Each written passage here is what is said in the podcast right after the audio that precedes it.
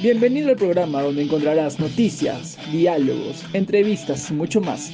Solo aquí, en el Deportivo, por Radio Neto Nazán 94.1, la señal que informa. Hola a todos, les damos la bienvenida a su programa El Deportivo.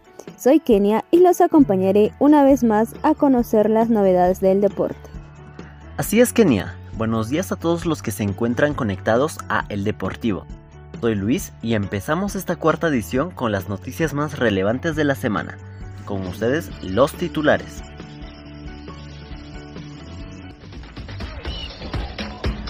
Estos son los titulares.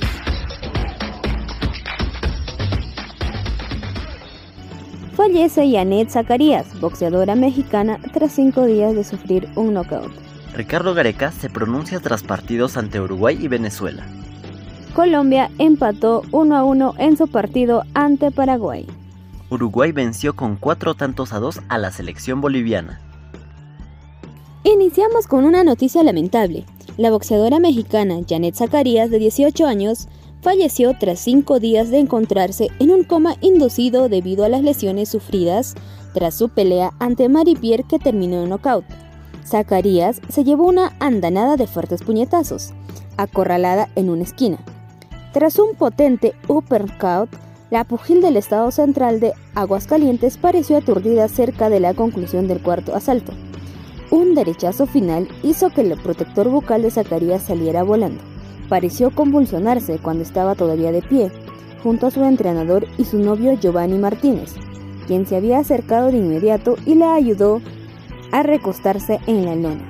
Tras esto, un equipo médico se trasladó inmediatamente a un hospital, donde se le indujo al coma para relajar su cuerpo y la mente. Pero lamentablemente Janet no salió del cuadro crítico y falleció. Cambiando de aires, el técnico de la selección peruana, Ricardo Gareca, mencionó que el empate entre Perú y Uruguay sirve muy poco para los intereses de la bicolor. Pero no todo es negativo. La presencia del público en las gradas, la actitud del equipo, y los próximos encuentros son cosas que resaltó el técnico de la selección. Sobre el rendimiento de sus dirigidos, el argentino indicó, Quiero felicitar a los muchachos, el equipo me gustó, estamos tratando de ir reencontrándonos con nuestro juego. Me voy conforme con la actuación, me invita a pensar que el equipo está en un buen camino. Y en cuanto a la última fecha, tras vencer 1 a 0 a Venezuela en Lima, un resultado con el que el cuadro nacional se colocó a solo dos puntos del quinto lugar de la zona de repesca sudamericana que actualmente ocupa Colombia, declaró, Perú va a pelear mientras los números den. La idea nuestra es salir de las últimas posiciones. Lo estamos logrando de a pocos. Queda una historia muy larga todavía. Son muy difíciles las eliminatorias. El Tigre remarcó que Perú está en condiciones de seguir superándose en las eliminatorias, aunque reconoció que el partido contra los venezolanos fue muy disputado. Colombia empató 1 a 1 ante Paraguay en la fecha 6 de las eliminatorias Qatar 2022. Los goles fueron de Sanabria, Paraguay, y Cuadrado, Colombia, en un partido en donde el conjunto de Reinaldo Rueda estuvo más cerca del segundo pero suma su segundo punto a esta fecha triple. Un partido intenso con una Colombia que presentó una alineación diferente por este duelo para los que venía presentando con Rueda.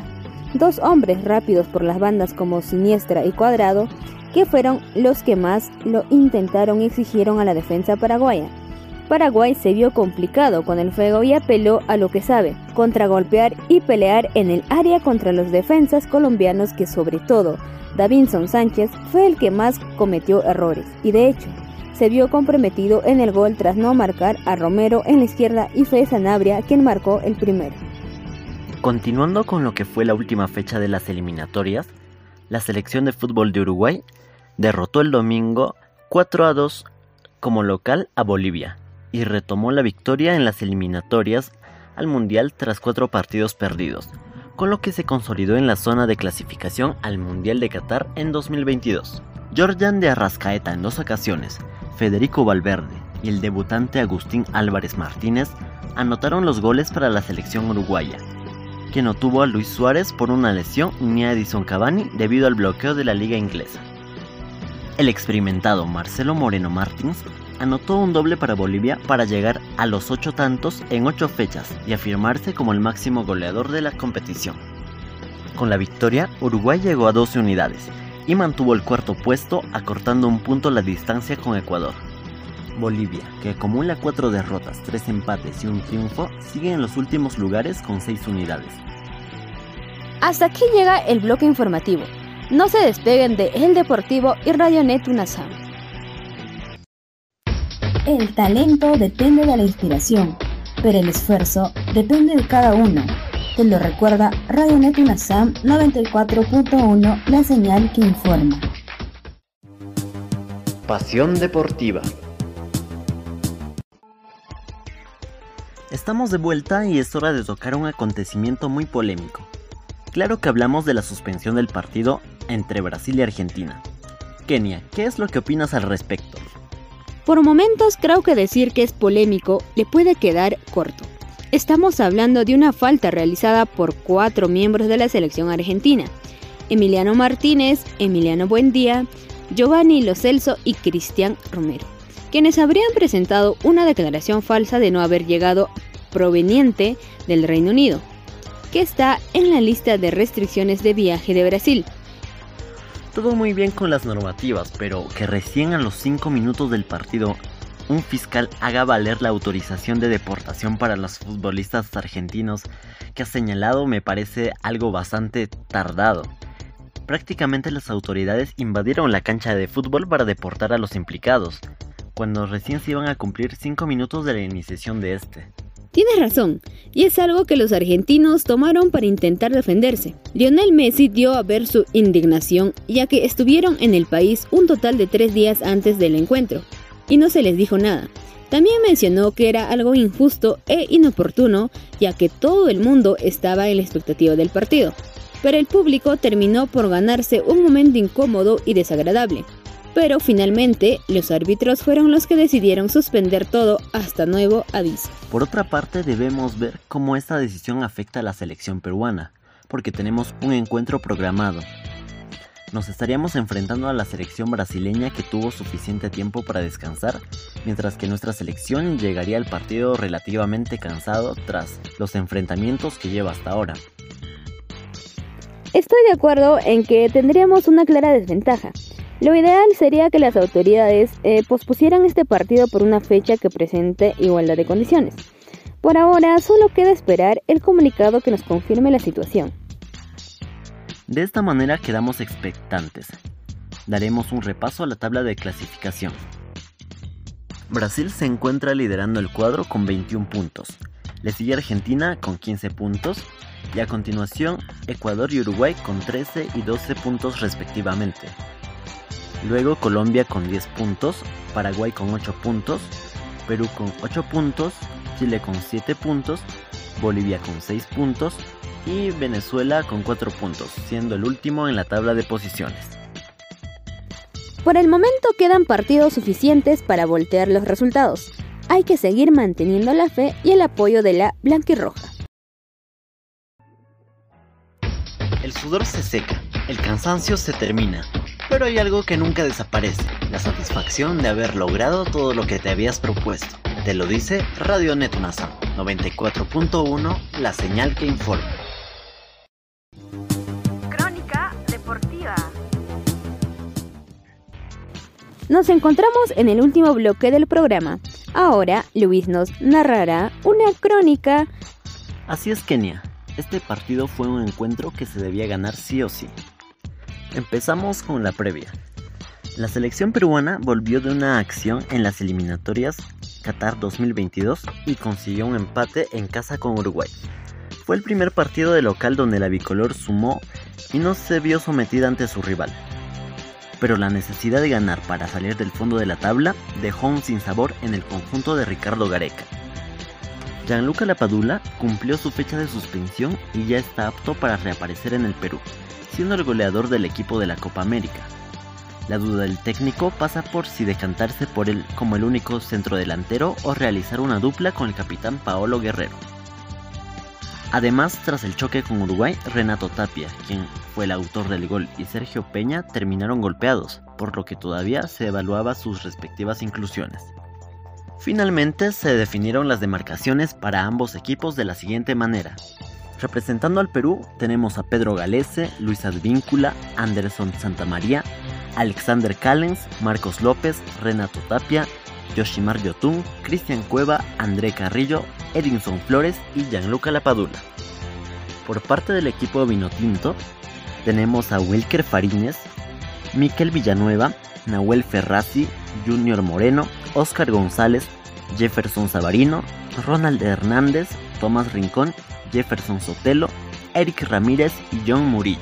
Y ahora empecemos con lo que fue el encuentro. A pocos minutos para que se empiece el duelo entre Perú y Venezuela, los futbolistas venezolanos y peruanos ya se encontraban en el gramado del Estadio Nacional para entonar sus respectivos himnos. Luego del minuto de silencio, el árbitro pitó el inicio de los primeros 45 minutos en el Estadio Nacional. En la previa del encuentro, Gianluca Lapadula fue ovacionado por los 8.000 hinchas que asistieron al Nacional. Inició el partido y al minuto 2 se vio una gran acción de Callens, quien realizó un buen corte cuando el delantero Murillo iba a quedar mano a mano con Pedro Galese. Al minuto 4 el partido está detenido porque Renato Tapia se encuentra tendido en el gramado del Nacional debido a una fuerte entrada en su contra. Al minuto 7 se vio la primera acción agresiva por parte de los nacionales, que han recostado el ataque por la banda derecha de Víncula y André Carrillo, siendo este último el jugador más, el jugador más incisivo a la hora de avanzar. Sin embargo, los venezolanos han desarmado todos los intentos e intentan salir en la contra. Al minuto 11, Luis Advíncula sacó un preciso centro que conectó con Edison Flores. Sin embargo, su remate fue bien bloqueado por el portero venezolano. A los 19 minutos, casi la tuvo la Padula. El delantero tuvo en sus pies la chance de abrir el marcador luego de una serie de rebotes. El atacante recogió un balón y sacó un potente disparo que pasó cerca del poste izquierdo. Al minuto 28, la Padula recibe un golpe fuerte. Tomás Rincón tuvo una fuerte entrada en contra del delantero peruano, a quien le reventó la boca. La pierna del defensor venezolano impactó el rostro del atacante. Al minuto 34 se realizó el tan esperado gol del Perú. Cristian Cueva abrió el marcador luego de un error de la escuadra venezolana. El volante del Al-Ef aprovechó un mal pase del central, recogió el balón y definió la primera. Nos vamos al minuto 38, donde se dio una tarjeta roja para Rincón. El zanguero fue amonestado con la segunda tarjeta amarilla tras golpear a Cristian Cueva. El árbitro no la pensó dos veces, le sacó la amarilla y por ende la roja. Venezuela se quedó con 10. Se añadieron 3 minutos más y el primer tiempo acabó sin más incidentes. A continuación empezaron los últimos 45 minutos en el Estadio Nacional. Al minuto 62, al minuto 62 se anuló un gol a Perú. El árbitro había levantado el banderín antes del remate de Christopher González. Al minuto 47 se realizaron cambios en el Perú. Paolo Guerrero entró por Gianluca Lapadula y Raúl Ruidías por Cristian Cueva. Al minuto 76, Canchita se ganó una amarilla el árbitro le sacó la tarjeta a Christopher González por una agresión contra un venezolano. A continuación, al minuto 83, Guerrero también se pinta de amarillo. El árbitro le sacó la tarjeta amarilla y por ende se estaría perdiendo el partido ante Brasil el próximo jueves. Y de esta manera llegamos al minuto 90. El segundo tiempo, si bien fue de idas y vueltas, no nos mostró un resultado contundente, aparte de las tarjetas por supuesto. Con esto Perú sumó sus primeros tres puntos de local en las eliminatorias Qatar 2022. Nos brindó buenos resultados y nos deja a la espera del próximo encuentro con Brasil. Gracias por la narración, Luis. Este partido fue uno bastante emocionante y personalmente considero que nos mostró un mayor desempeño por parte de la selección y quisiera hablar más al respecto. Pero ya llegamos al final del programa. Así es, Kenia, agradecemos a nuestro público por acompañarnos en el Deportivo. No se despeguen de la señal de Radio Netunasam. Hasta la próxima. No se olviden de acompañarnos en la próxima edición. Los esperamos. Eso fue todo por el día de hoy. No se olviden de escuchar su programa El Deportivo, presentado por los estudiantes del séptimo ciclo de la carrera de Ciencias de la Comunicación de la solo por Radio Net Unazán 94.1, la señal que informa.